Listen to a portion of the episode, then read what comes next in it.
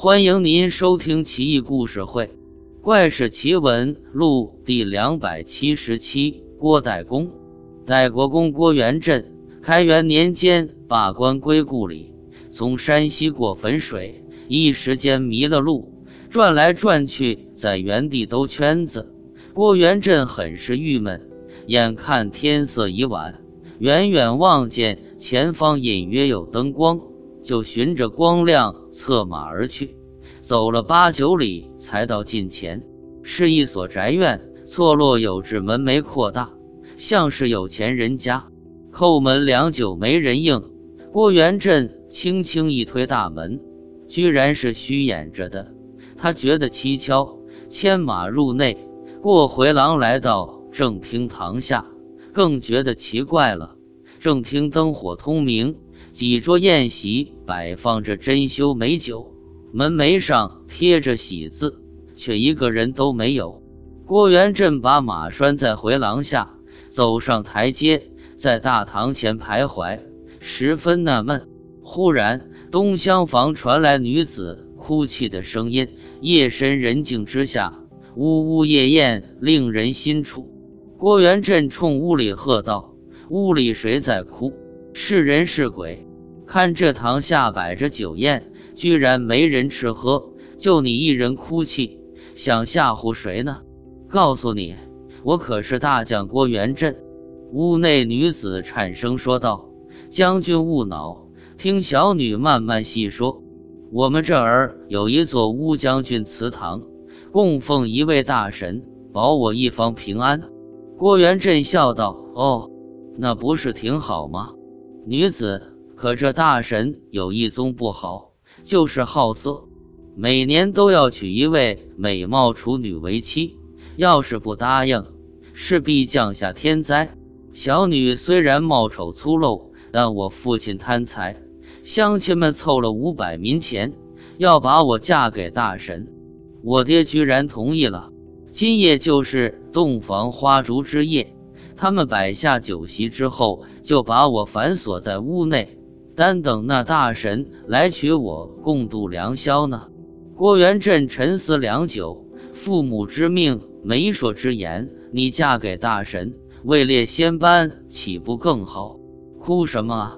女子哀怨，将军哪里知道？大神每年娶妻，洞房之后，新娘子必定惨死啊！郭元振惊骇不已，什么？这是什么大神？简直是个妖邪淫棍！混账！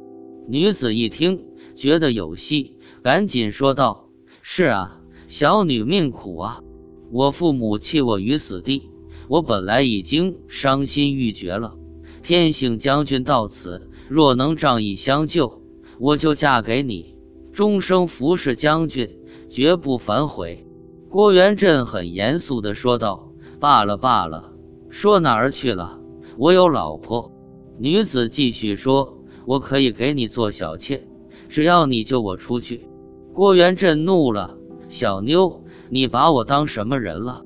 告诉你，妖孽害人，我管定了。不过待会我要是能搞定妖怪，自然救你出来。即使我干不过他，也要跟他决一死战，虽死无憾。”女子这才不再哭泣，冷静下来。郭元振不愧铮铮铁骨，丝毫不惧，端坐台阶上等着妖怪来。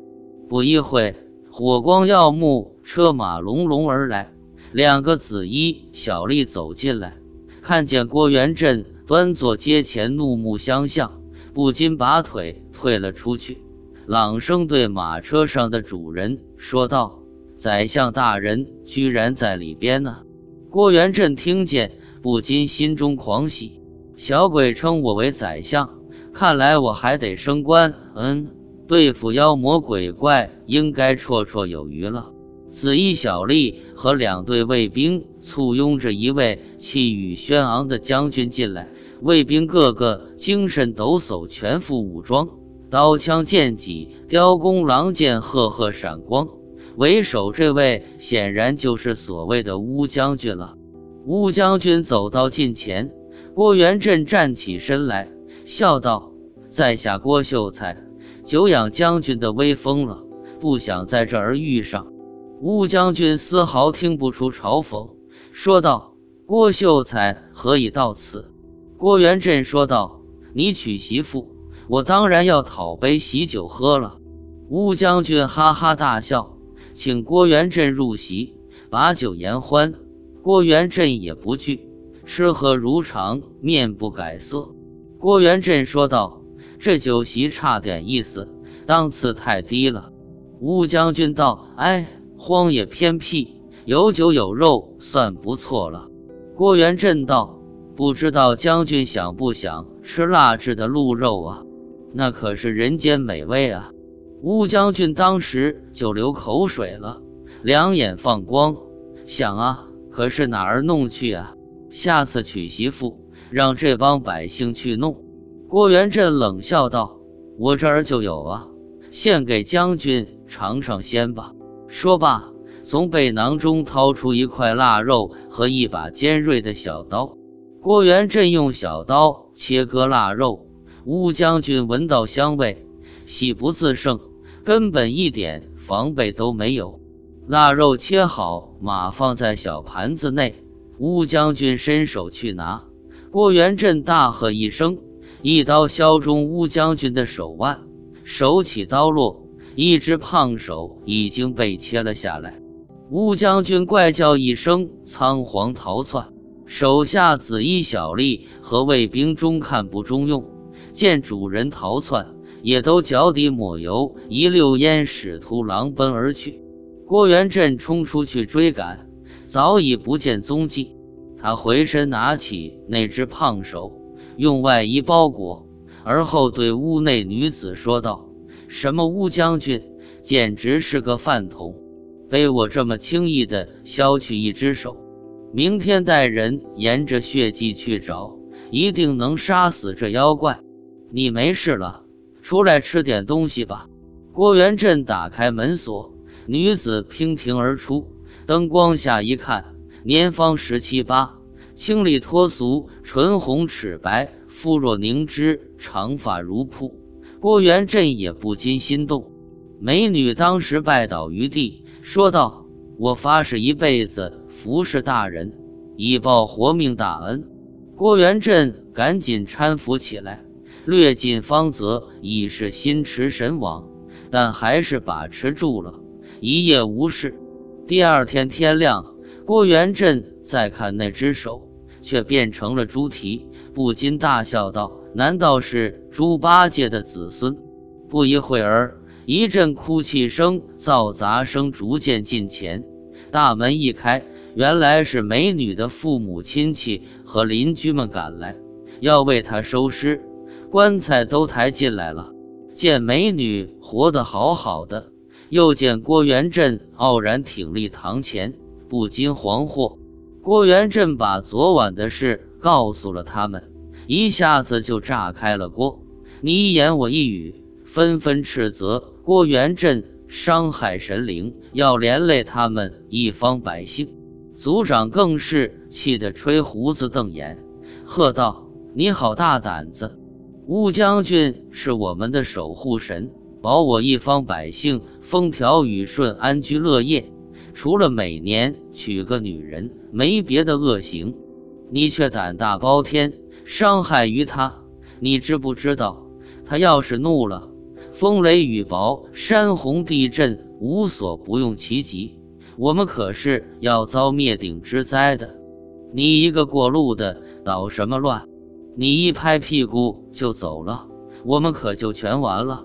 不行，我们必须杀了你，用你的人头祭死乌将军祠，否则大祸将至。来人啊，绑了他！郭元振彻底怒了，拔剑相向，喝道：“你这老家伙，白吃几十年人饭，居然满嘴喷粪，脑子进水！你们这是恩将仇报，懂吗？一方守护天神，应该护佑百姓，有德有行才是。正如诸侯待天子，镇守一方，在一隅之地肆意妄为，鱼肉百姓，猎色贪淫。”天子也会动怒的，明白吗？郭元振把那只猪蹄扔在地上，喝道：“你们看看吧，这就是你们守护神的一只手。天神的手会变成猪蹄吗？他摆明了是个妖怪，你们还有眼无珠，蒙在鼓里。你们到底是真糊涂还是假糊涂？天神还会好色，每年娶一媳妇，还当晚就弄死吗？幸好我及时出现。”救了这位姑娘，你们不感激我降妖除魔，居然还要杀我！你们还有没有良心？你们这还有好人吗？我告诉你们，谁敢乱动想拿我，我立马宰了他！你们要还算是人，就随我循着血迹去找妖怪的巢穴，将他灭了，一劳永逸。以后你们再不用牺牲闺女配妖怪了。也再没有天灾之苦，岂不两全其美？乡亲们显然已经被说动了，纷纷响应。郭元振带着数百人出发，大家都抄起了家伙，镰刀、斧子、铁锹、锄头一齐上阵，循着血迹走了二十里，终于找到一处大坟墓，血迹就在大坟墓前消失了。郭元振指挥大家挖坟掘墓，不一会，墓道口出现了，像一个大瓮口一样。郭元振令人点起火把，扔了进去。见墓室下有一只大猪在呻吟，没了左前蹄，鲜血淋漓。见人发现他，仓皇要窜逃，被大家一通狠命追打，当即毙命。百姓欢欣鼓舞。摆酒款待郭元振，席间族长拿出众人凑的金银相赠，郭元振拒而不受，笑道：“我是为民除害，理所应当，哪能收钱呢？太俗了！”美女的父母族人一起下拜，千恩万谢。美女回身对家人说道：“天性英雄相救，我才重获新生。前日父母贪图钱财。”居然置我于死地！我指天发誓，要追随郭公一生一世，无怨无悔。你们今后就不必记挂我了。说完，泪眼婆娑，弃别父母兄弟。郭元振也心仪于他，见他态度又如此决绝，自然娶她做了小妾，而后为他生了好几个儿子，子孙皆显贵。郭元振后来官至宰相，当年除妖之时，妖怪不能反抗，想必也是气数所致吧。《西游记》里有一章，通天和孙悟空、猪八戒大战鲤鱼精，跟本片很类似。《西游记》应该算是古代志怪小说的集大成者了。